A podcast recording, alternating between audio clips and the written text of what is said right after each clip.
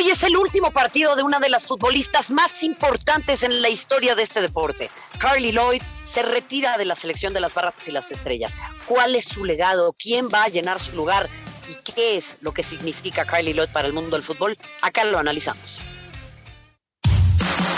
Footbox Femenil, un podcast con las expertas del fútbol femenino, exclusivo de Footbox.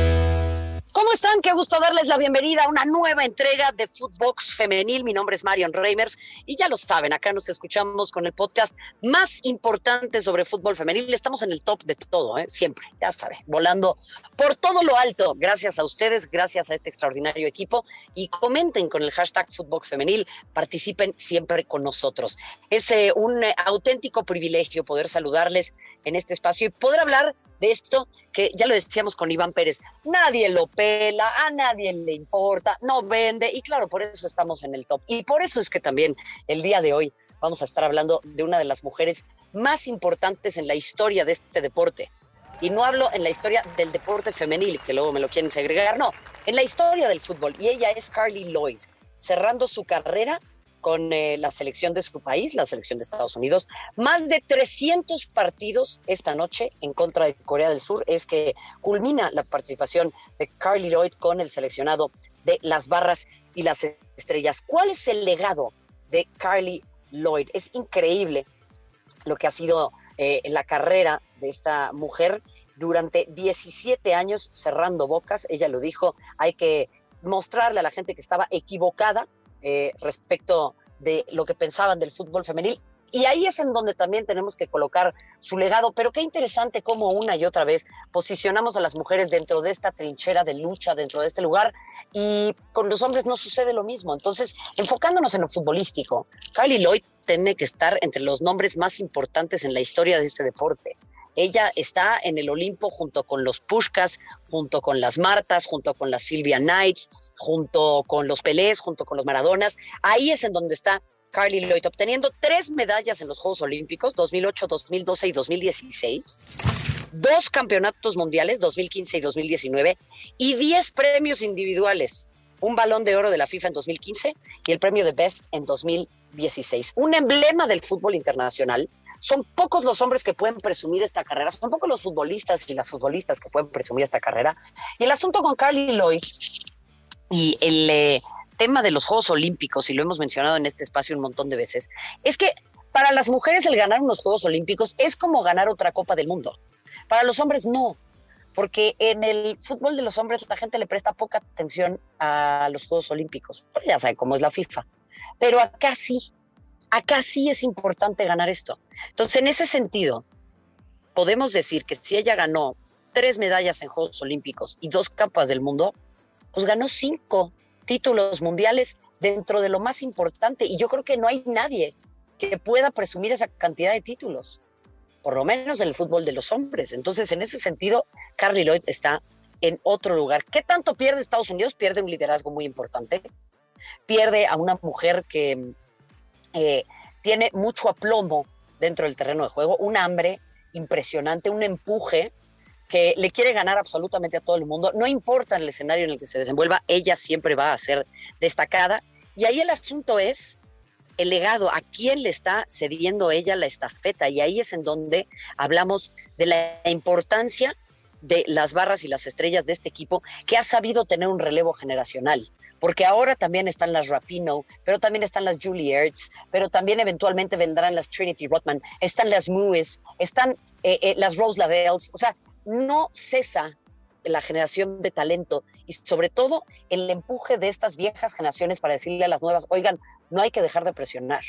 Ahí están las Alex Morgan, que también han heredado de esta, de, mujeres como ella.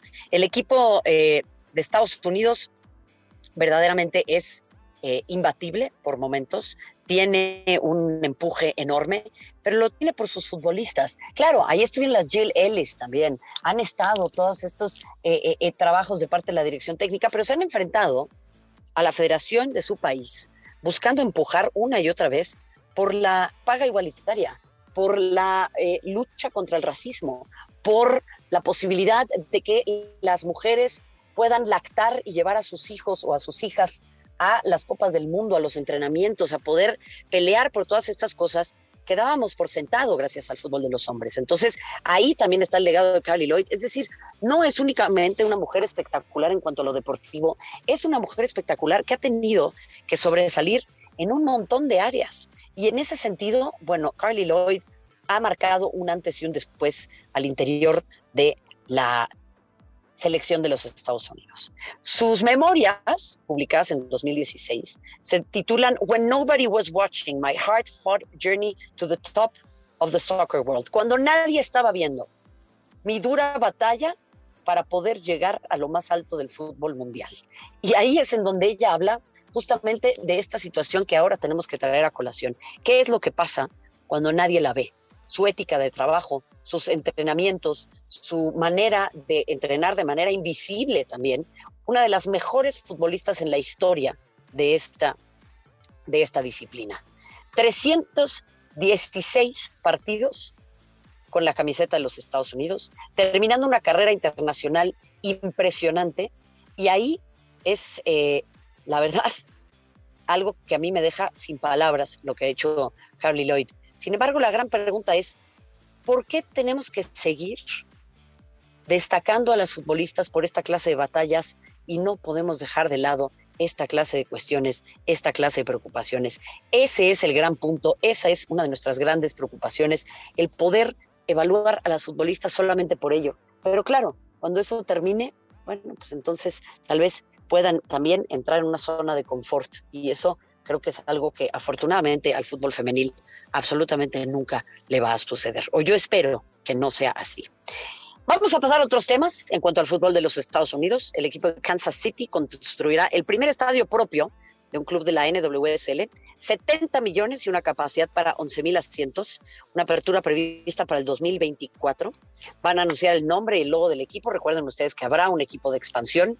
La Liga de los Estados Unidos está con enormes, enormes problemas luego de las investigaciones al interior de eh, la NWSL con un interinato ahora en cuanto a la comisionada se refiere, porque Lisa Bird tuvo que dejar su puesto. Hay enormes problemas también al interior del equipo del Washington Spirit, cosa que es importante para mí mencionar en este espacio, porque absolutamente a todos nos ha tomado por sorpresa, por lo menos a quienes somos inversionistas minoritarios. Y entonces, en ese sentido, el que se siga expandiendo la liga da eh, esperanza, pero sí es importante revisar quiénes pueden ser dueños de los equipos, cuáles son los protocolos que existen al interior de la liga, cómo es que se tiene que trabajar en este sentido para poder asegurar siempre, siempre a las futbolistas que puedan tener un ambiente seguro de trabajo, lejos de los abusos, después de lo sucedido, por, por ejemplo, con el equipo de los Portland Thorns. Lo que pasa con la Liga de los Estados Unidos no es que haya más problemas que en otras ligas, lo que pasa es que aquí sí se habla de los problemas.